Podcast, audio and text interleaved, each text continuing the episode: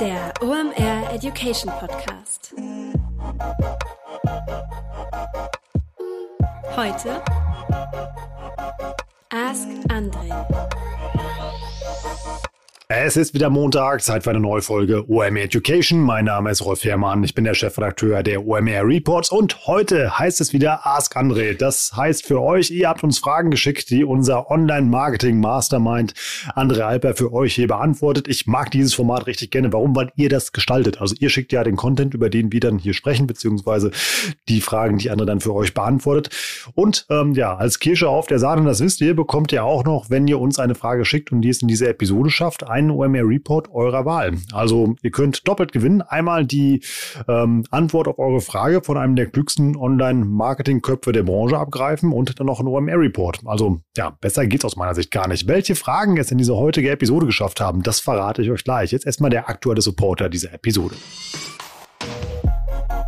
Bevor wir in die heutige Episode starten, darf ich euch den aktuellen Supporter vorstellen. Das sind Messenger People. Die haben ein richtig cooles Angebot für euch, denn die haben euch ein Webinar zu den neuen WhatsApp Newslettern geschnitzt. WhatsApp Newsletter, die gibt's doch nicht mehr. Falsch geraten, die gibt es wieder. Erinnert euch mal an das Jahr 2018-19. Da waren die ein richtig tolles Tool in eurem Online-Marketing-Werkzeugkasten. Dann waren die weg und das hat besonders Brands wie die Urlaubspiraten richtig erwischt. Die hatten nämlich so einen Verteiler aufgebaut von eben mal eine Million Mitgliedern. Das funktioniert richtig gut denn Messenger sind der Kommunikationskanal, wo du definitiv die ungeteilte Aufmerksamkeit deines Nutzers hast, denn damit agieren die Menschen am meisten und vor allem denkt mal an euer WhatsApp-Icon. Ihr wollt die rote Zahl da wegkriegen, wenn da nämlich irgendwas steht. Das heißt, die Leute sehen euch und die Barriere mit euch zu kommunizieren ist unglaublich gering. Ihr merkt, ich bin riesen Messenger-Fan und vor allem auch von diesem Newsletter-Tool.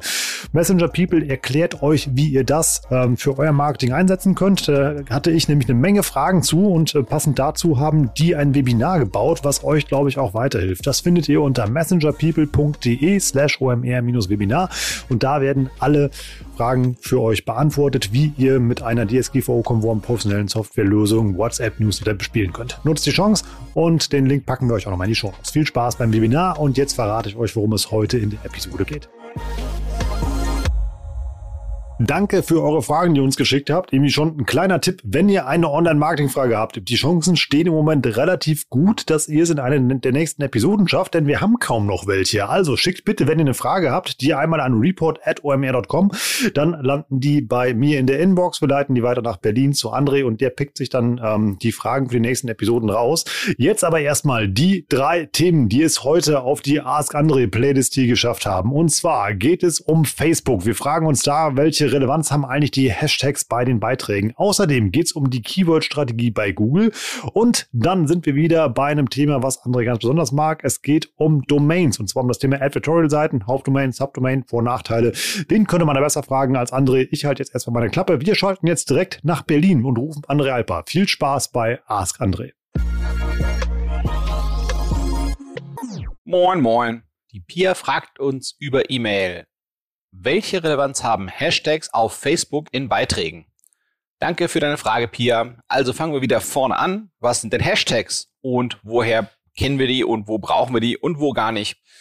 Also Hashtags, damit ähm, würde man quasi immer versuchen, der Plattform, auf dem man seine Inhalte publiziert, ähm, etwas über die Inhalt dieser Inhalte, also den sozusagen über die Inhalte mitzuteilen, was auf einer Metaebene ist, was vielleicht gar nicht so explizit beschrieben werden soll.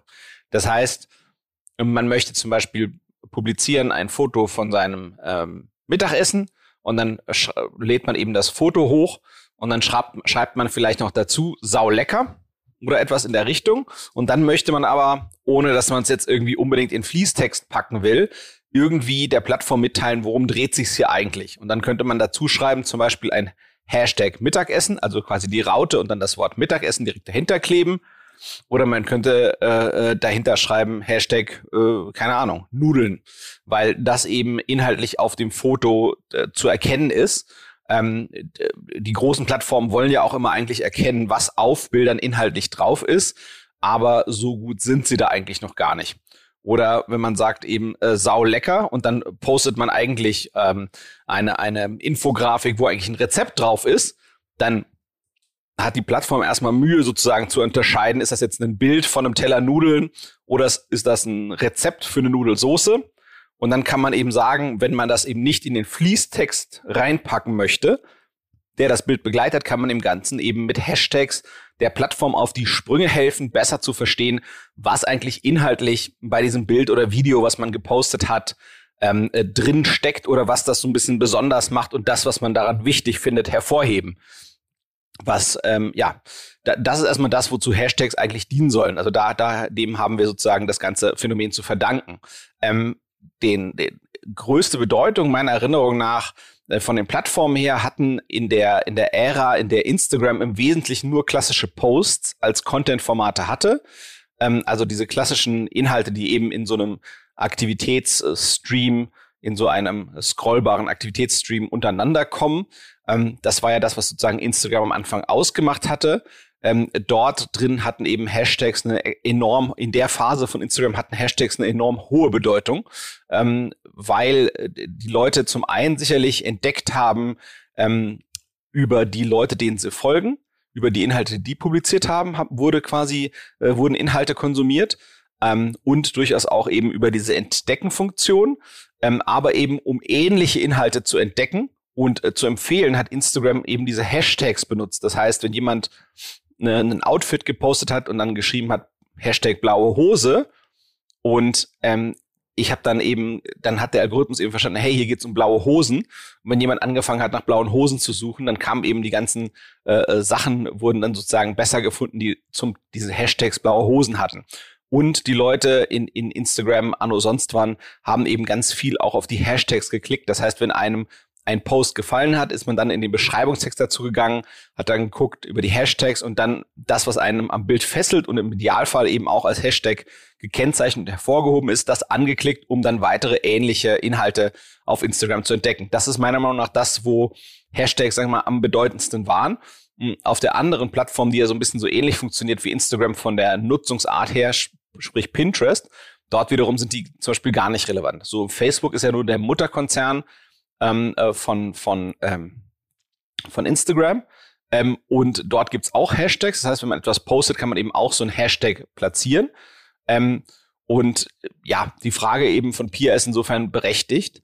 Ähm, ich glaube, wenn man in einer Branche ist, wo, wo viele das machen, dann macht es wahrscheinlich Sinn, äh, da sozusagen das auch zu machen. Das heißt, wenn, wenn ich sehe, Mensch, ähm, keine Ahnung, ähm, äh, ich bin, ich betreibe ein Restaurant in einer bestimmten Stadt und dann äh, ist da im Restaurants Berlin als Hashtag oder oder italienische Restaurants Berlin oder sowas wird dann genutzt ähm, von von anderen, die auch relevante Inhalte zu dem Thema posten.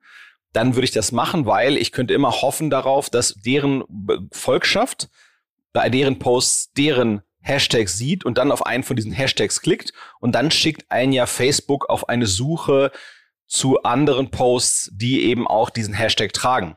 Das heißt, ich, ich schaffe so eben eine Querverbindung zu den anderen Inhalten, die so ähnlich sind wie das, was ich schaffe, an Inhalten zu bringen. Und dann kann ich so eben hoffen, äh, neue Leute zu erreichen. Ähm, in der Suche selbst bei Facebook ist es so, also die Suche ist zum einen erst, erstmal nicht so unbedingt der allerzentralste Weg, Inhalte auf Facebook zu durchsuchen, aber wenn man die Suche normalerweise betätigt bei Facebook, dann kriegt man ja zu irgendeinem beliebigen Begriff, wir nehmen mal wieder das Beispiel vom Anfang, sagen wir mal, wir tippen da Mittagessen rein, dann kriegen wir erstmal vor allem Pages vorgeschlagen, ähm, äh, die die Mittagessen im Titel tragen. Wir kriegen Gruppen vorgeschlagen, die Mittagessen im Titel tragen. Wir kriegen ähm, ähm, allerlei allerlei sonstiges äh, äh, vorgeschlagen, was eben äh, Mittagessen im äh, Titel trägt. Das heißt, die verschiedenen Arten von Inhalten jenseits von Posts auf Facebook kriegt man da eben in einer gewissen Mischung, wahrscheinlich eben gerade so, wie es Facebook in dieser Lebensphase eben gerade wichtig ist, ausgespielt. Aber wenn man, wenn man, wenn man die Suche bei Facebook betätigt, sieht man eben auch, da kommen ja so äh, Suchvorschläge. Das heißt, während des Tippens versucht ja Facebook schon zu erraten, was ist das denn, was der Mensch da äh, tippen könnte, der da gerade tippt. Ähm, und da kommen zum einen klassische Suchbegriffe, aber es kommen eben auch Hashtags, und ähm, wenn eben so ein Hashtag-Suche angetriggert wird, das heißt, dass man im Hashtag Mittagessen sucht, dann kommen wirklich nur Posts, die diesen Hashtag hatten. Ähm, insofern ist das auf jeden Fall etwas, was ja, sagen wir, anders ist und eine andere Nutzungsart macht. So, das heißt, in jedem Fall kann es auf gar keinen Fall schaden, Hashtags zu benutzen bei seinem Post auf Facebooks, bei seinem Aber ich glaube, die Relevanz ist nicht ganz so hoch. Das heißt, das, was ich mir stellen würde als Frage, wäre vor allem, wie viel Aufwand ist das denn für mich, gute Hashtags zu meinem Post dazu zu dichten? Äh, und dann im, im Endeffekt sagen, Mensch, wie ist denn dann die Aufwand-Nutzen-Relation? Das heißt, wenn das für mich nicht schwer ist, zehn passende und gute Hashtags zu ver verfassen, ähm, und ich weiß, hey, der Nutzen ist nicht ganz so riesig, dann passt das, ne? weil es nicht so großer Aufwand und dann ist auch okay, dass der Nutzen nicht ganz so riesig ist. Ähm, wenn das aber für mich ein großer Aufwand ist, da 30, 40 äh, passende Hashtags zu dichten, ähm, dann ist das wahrscheinlich nicht so eine ganz so günstige Aufwand-Nutzen-Relation. Also insofern kann man machen, sollte man ähm, ähm, mit, mit Augenmaß machen, so dass sich das eben, die Aktivität eben auch wirklich lohnt. Pia, ich hoffe, es hilft weiter und dein Facebook-Game rockt. Die folgende spannende Frage erreicht uns vom Marco. Und zwar fragt der Marco folgendes. Ich arbeite bei einer bekannten deutschen Herstellermarke und habe die letzten Wochen vermehrt Anfragen von Kunden, und das sind in seinem Falle Händler, erhalten, die nach optimalen Keywords für ihre SRA-Kampagnen fragen. Da wir selbst keinen direkten Verkaufskanal haben, möchte ich natürlich, dass unsere Händler möglichst erfolgreiche Kampagnen mit unseren Produkten schalten. Auf der anderen Seite möchte ich jedoch nicht, dass die CPCs, die Klickpreise, auf Keywords hochtreiben, die wir selbst bebieten. Alle Purchase-Keywords, die wir getrost den Kunden, können wir getrost den Kunden, also Händlern, überlassen, klar. Aber was ist mit den Generic- und Brand-Keywords? Was wäre hier die richtige Strategie? Marco, ein kurzer Moment Geduld. Ich erkläre nochmal die Begrifflichkeiten, äh, so wie ich sie verstehe, damit uns einfach mehr Leute folgen können bei unseren Gedanken zu deiner spannenden Frage. Also, SEA-Kampagnen heißt, hier geht's um äh, Suchmaschinenwerbung, äh, klassische bezahlte, also Werbung im Google-Universum im Wesentlichen. So, und der Marco entscheidet sich halt hier, seine Begrifflichkeiten zu trennen in drei Teile. Ähm, und wir nehmen, machen das mal wieder mit einem Beispiel, damit es am anschaulichsten daherkommt. Ich nehme einfach mal an, der Marco verkauft zum Beispiel, oder was der Marco macht, weiß ich nicht, aber ich sag mal, ich verkaufe Holzkisten. So, und ich bin eben ein Holzkistenhersteller und bin eine große Marke, Andres Kisten. Und ähm, ich selber äh, verkaufe eben nicht direkt an Endkunden, sondern ich habe eben Händler und die verkaufen meine Holzkisten. Das heißt, für mich wäre sowas wie ein Purchase Keyword, was der Marco ja quasi als eine Kategorie hier nutzt, ähm, wenn jemand sucht, in einer bestimmten Region sucht er Holzkisten kaufen, dann äh, wäre es super, wenn ein Händler, der meine Holzkisten hat, wenn der dort Suchmaschinenwerbung schaltet und dadurch die Leute zu ihm kommen und bei ihm meine Holzkisten kaufen. Ähm, generic, generisch, das wären im Prinzip Worte, die ähm, allgemein zum Thema passen, also zum Beispiel nur das Wort Holzkisten so, bei dem generischen Keyword Holzkisten ist es ein bisschen so, da weiß man nicht so, so genau, was ist denn das Bedürfnis hinter dieser Suche des Suchenden. Das heißt, man weiß gar nicht so genau, taugt das eigentlich, um da Werbung zu machen oder nicht. Ähm, äh, wenn jemand nur Holzkisten äh, sucht, könnte es sein, dass er jetzt sich fragt, okay, was gibt es für verschiedene Designs von Holzkisten? Er möchte sich informieren oder er möchte eine Holzkiste selber bauen und fragt sich, was für eine Konstruktion da möglichst stabil ist oder er möchte tatsächlich gucken, was sind die Unterschiede von Holzkisten von verschiedenen Anbietern oder er möchte tatsächlich ein Produkt kaufen. So, das heißt, diese generischen Keywords, also wo der Kunde eben noch nicht so, der Suchende eben noch nicht so genau artikuliert hat, hat dann ein äh, Kaufbedürfnis oder ein anderes. Die sind sozusagen der eine Bereich, wo, wo der Marco fragt und dann fragt er eben bei den Brand Keywords. In dem Fall äh, von meinem Holzkistenbeispiel wäre das sowas wie Andres Kisten, wenn das jetzt der Markenname meines, meiner, meiner Firma wäre. Ähm, und wenn die Leute Andres Kisten suchen, ist die Wahrscheinlichkeit eben nicht klein, dass sie wahrscheinlich eine Holzkiste von Andres Kisten kaufen wollen. So, das sind im Prinzip die drei Gruppen, die drei Kategorien, in denen der Marco über diese Herausforderung für ihn nachdenkt. Und tatsächlich, Marco, ist die, äh, die Beantwortung deiner Frage nicht einfach. Ich werde versuchen, ein paar erste äh, Stoßrichtungen für Gedanken äh, aufzumachen. Ähm, aber wenn du da konkrete Hilfe brauchst, würde ich dir jemanden empfehlen, der sowas schon mal gemacht hat dann ping mich gerne über LinkedIn oder Xing an oder über E-Mail, wenn du mich findest im Internet, was möglich sein sollte. So, die Frage ist zum Beispiel, was, was die, wenn man den Händler jetzt sagt, äh, wirb doch bitte auf die generischen Keywords. Ich glaube, das macht den Händler nicht unbedingt glücklich, denn diese Keywords sind weit weg von der Transaktion. Ähm, das heißt, der, der, sag mal, der, der Händler wird dort Geld ausgeben, aber wird dort eben nicht unbedingt die Transaktionen abschließen, die ihn eigentlich glücklich machen. Das heißt, dem, dem, dem Händler zu raten, äh, auf generische Keywords zu bieten, ich glaube, das wird nicht so gut gehen, denn ja, man macht den Händler damit nicht glücklich und der wird dann äh, sich auch nicht jetzt irgendwie verpflichtet fühlen äh, mir als Hersteller gegenüber. Das heißt, ich denke, es macht schon Sinn, ähm, dass die Händler sagen wir, mal, als erstes Ziel mit den Transaktionskeywords arbeiten, dass sie wirklich kaufen.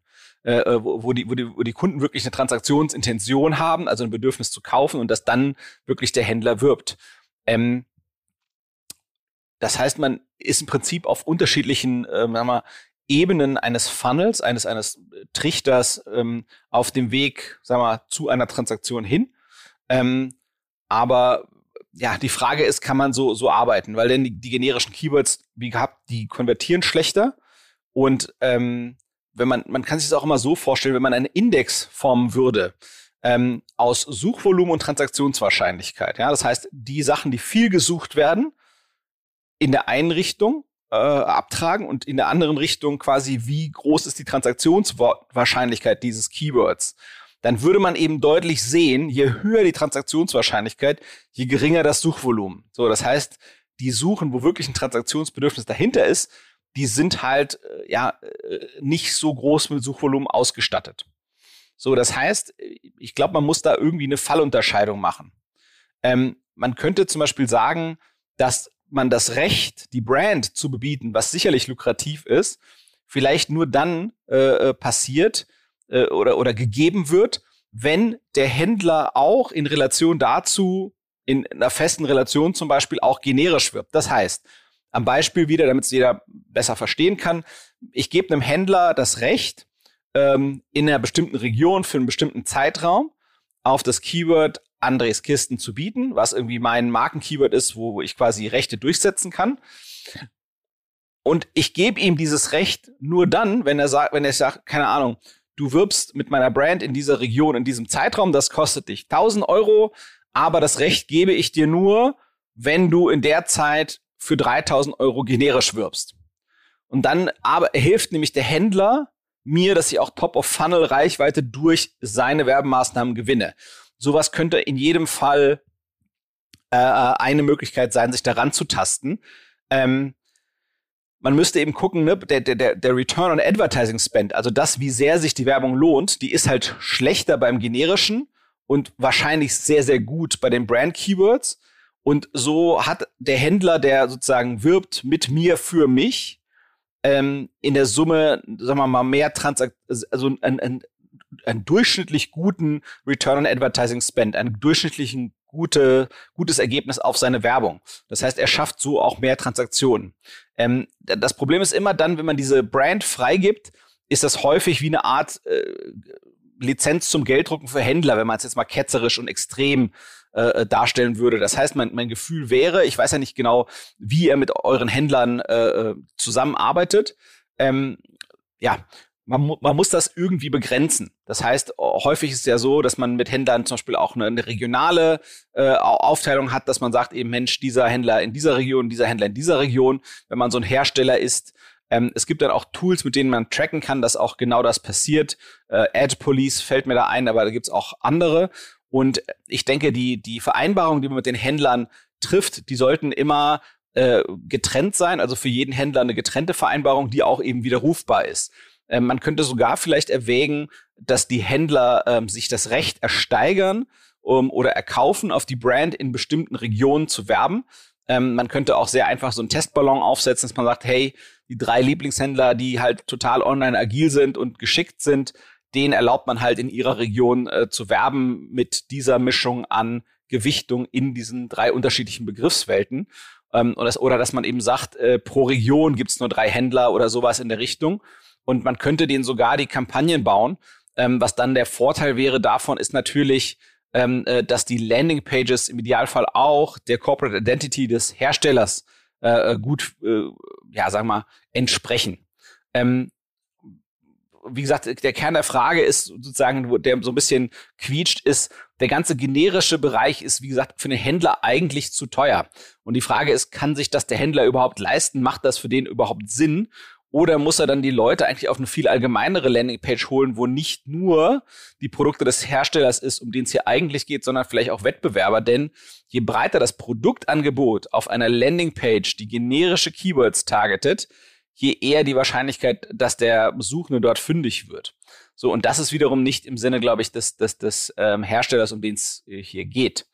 Ähm, ja, man, man müsste überlegen, wenn die Händler das aber machen, dass die trotzdem generisch buchen und, und äh, tatsächlich auch der Hersteller, ähm, de, um den es hier geht, ähm, äh, da man einen guten Nutzen davon hat, dann könnte man sogar überlegen, ob man diese Händler, äh, die das machen, nicht sogar mit Werbekostenzuschüssen unterstützt. Ähm, genau. So, und dann gibt's ja noch die ganze Welt äh, von der Wahrheit. Also wir haben jetzt versucht, diese drei äh, Kategorien äh, möglichst getrennt äh, äh, anzuschauen. Ähm, aber die Realität ist ja viel mehr unscharf. Das heißt, es gibt viel mehr dazwischen. Das heißt, man muss sich eben vorstellen, es gibt auch Kombinationen von der Brand mit generischen Begriffen, von generischen Begriffen, Kaufbegriffen, von Kaufbegriffen und der Brand ähm, etc. pp. Da muss man immer gucken, eigentlich immer dann, wenn die Brand mit reinkommt, müsste man das handhaben wie ein Brandbegriff, wenn es Brand und generisch kombiniert ist. Und wenn es Brand und äh, kauforientiert ist, also absatzorientiert ist, dann müsste man das wahrscheinlich eher wie ein äh, mal Transaktionskeyword äh, handhaben. So, und das, was ich in jedem Fall aber freigeben würde für alle Händler, das wäre dieser Google Shopping Bereich. Ähm, ich glaube, das macht, macht total Sinn. So. Und äh, jetzt sozusagen, das, wir haben jetzt halt sehr, sehr händlerorientiert gedacht, ähm, was man eigentlich da noch daneben halten müsste äh, und nochmal betrachten müsste, bevor man da wirklich eine gute und, und, und deutlichere, äh, mal verbindlichere Empfehlung machen würde, ist, womit wirbt eigentlich der Hersteller auf generische und Brand-Keywords? Ne? Wie sehen die Landing-Pages aus? Was sind die Kommunikationsziele dort? Ähm, wie gut kann die wer erreichen? Ich glaube, das sind nochmal ganz, ganz spannende Fragen, bevor man da sozusagen ja final sich auf eine Position festlegen kann. Marco, ich hoffe, das hilft dir weiter. Wenn nicht, ping mich an. Wenn du mich suchst, wirst du mich finden. Ciao. Kurze Unterbrechung eigener Sache, danach geht's weiter. Wenn man an Recruiting und an HR denkt, ist TikTok wahrscheinlich nicht unbedingt die erste Plattform, die einem einfällt. Funktioniert aber sehr gut. Das haben wir rausgefunden in unserem aktuellen OMR TikTok Report. Und zwar haben wir da einen richtig tollen Case drin, so aus dem gelebten Online-Marketer Praxiswissen, nicht von einem DAX 30 Konzern, sondern ähm, ja, so eine kleine, nischige, authentische Case-Geschichte, die finde ich immer richtig gut. Und zwar kommt die von der Jos-Gruppe aus der Freiburger Region. Die haben Straßenbauer gesucht. Die haben die per Facebook und Instagram gesucht und parallel auch auf TikTok. Hier mal ein paar Zahlen. CPC, Facebook und Instagram 2,06 Euro, TikTok 52 Cent. Also gerade mal ein Viertel der Kosten beim CPC bei TikTok. Der CPA kostete bei Facebook und bei Instagram 337 Euro, bei TikTok im Vergleich gerade mal 48, also ein Sechstel der Kosten, sogar noch ein bisschen mehr. Richtig cooles Tool. Die haben darüber Stellen besetzt. Ähm, man kann darüber auch Chefarztstellen und ähnliches besetzen. Habe ich auch schon Cases gehört. Checkt das einfach mal aus. Das und noch viel mehr, wie ihr TikTok als Brand nutzen könnt, findet ihr im aktuellen OMR TikTok Report. Den findet ihr natürlich unter omr.com slash report. Und jetzt alle zusammen im Chor. Der Gutscheincode Warenkorb beschert euch 10% auf euren OMR Report.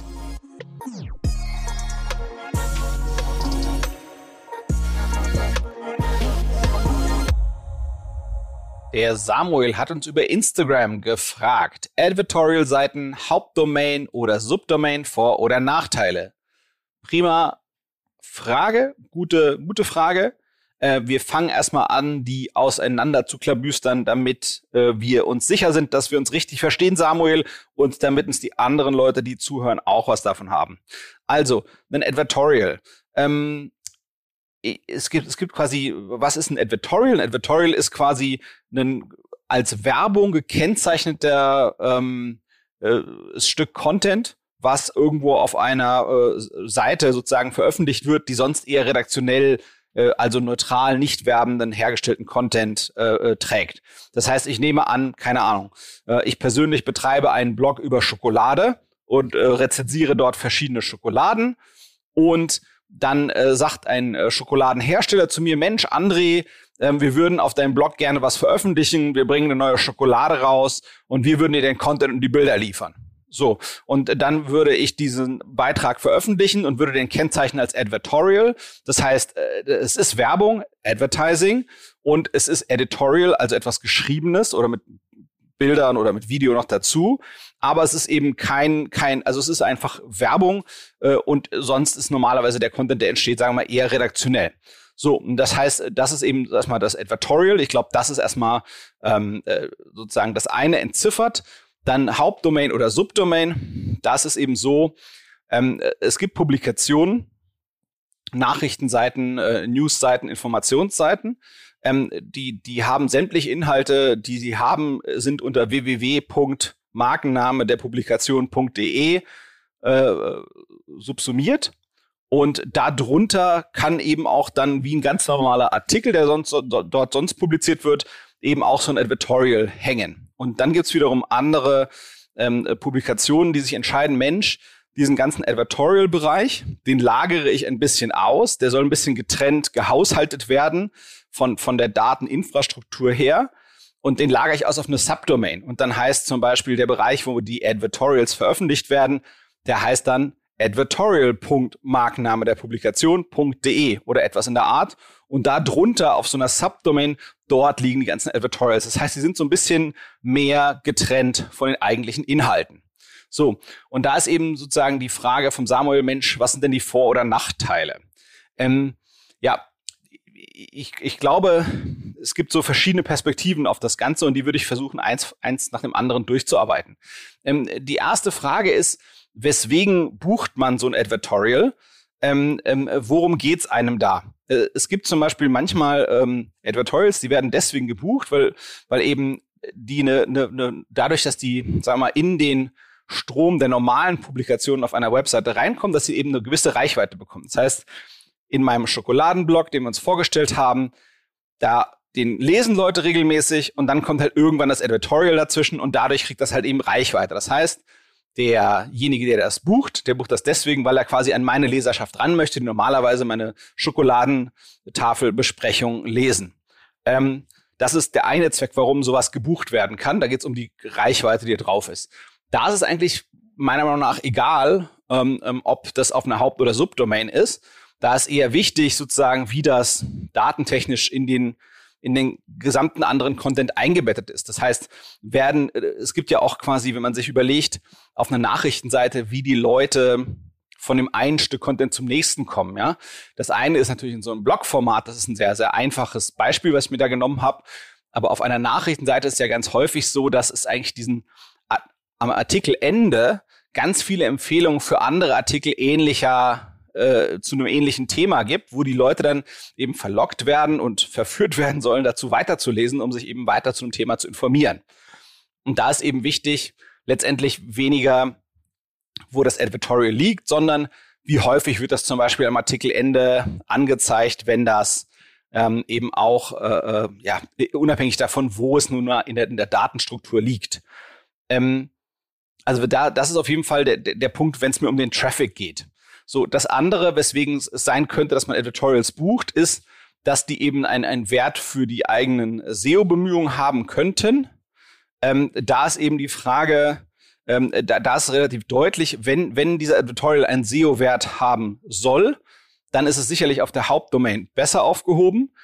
Da muss man dann eben aber auch sagen, die meisten Suchmaschinen möchten nicht, dass man durch Werbung sozusagen Signale, also durch bezahlte Bemühungen Signale generiert, ähm, äh, die die SEO-Ergebnisse einer bestimmten Zielwebseite verbessern sollen.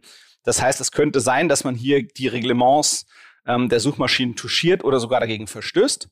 Ähm, das Advertorial ist halt ganz klar als Werbung gekennzeichnet. Werbung heißt, da ist Geld geflossen.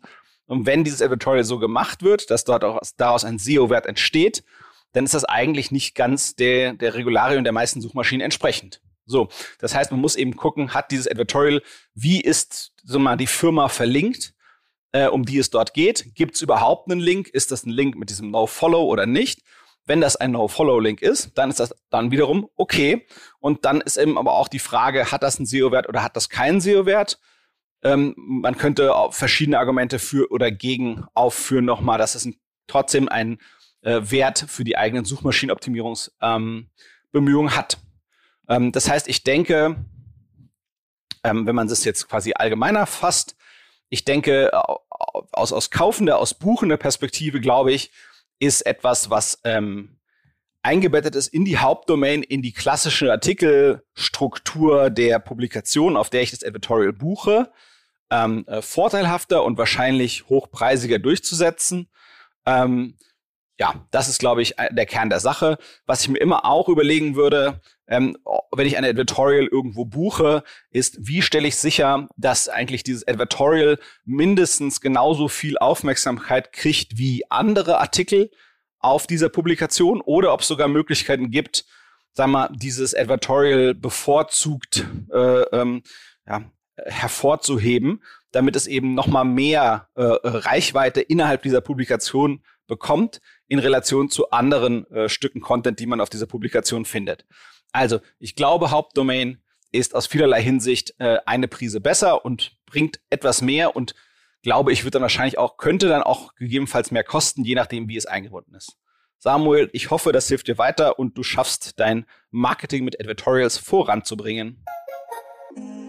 Das war wieder richtig spannend. Ich hoffe, ihr habt eine Menge mitgenommen. Ich auf alle Fälle. Ich finde es immer richtig krass, wie André eure Fragen beantwortet und bin mal gespannt, wann ihr mal eine Frage aufschlägt, die ihr nicht beantworten kann. Ich glaube, die gibt es wahrscheinlich überhaupt nicht. Wenn ihr eine Frage habt, schickt die bitte per E-Mail, habe ich zu Anfang schon gesagt.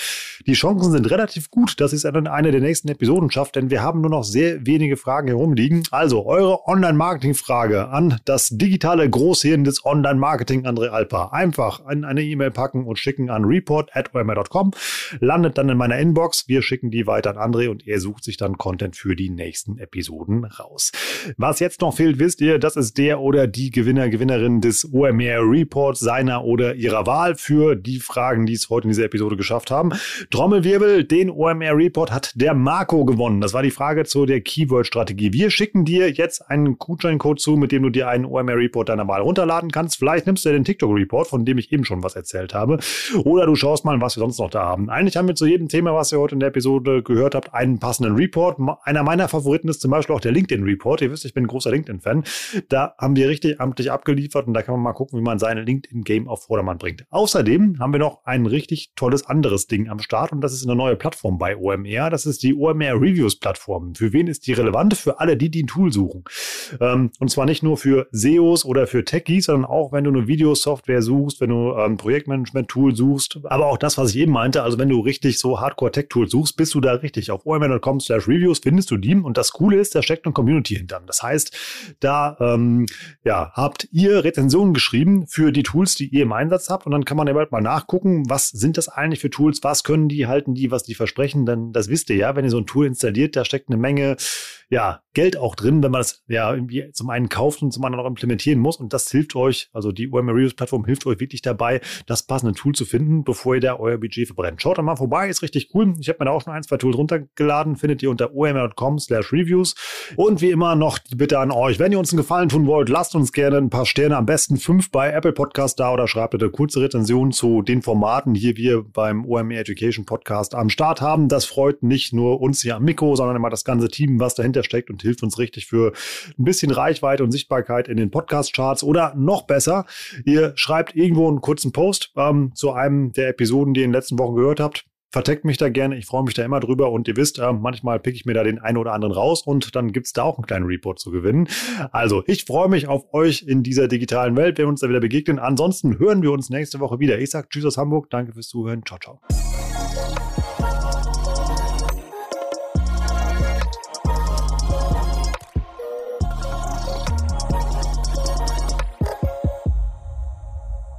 Dieser Podcast wird produziert von Podstars bei OMR.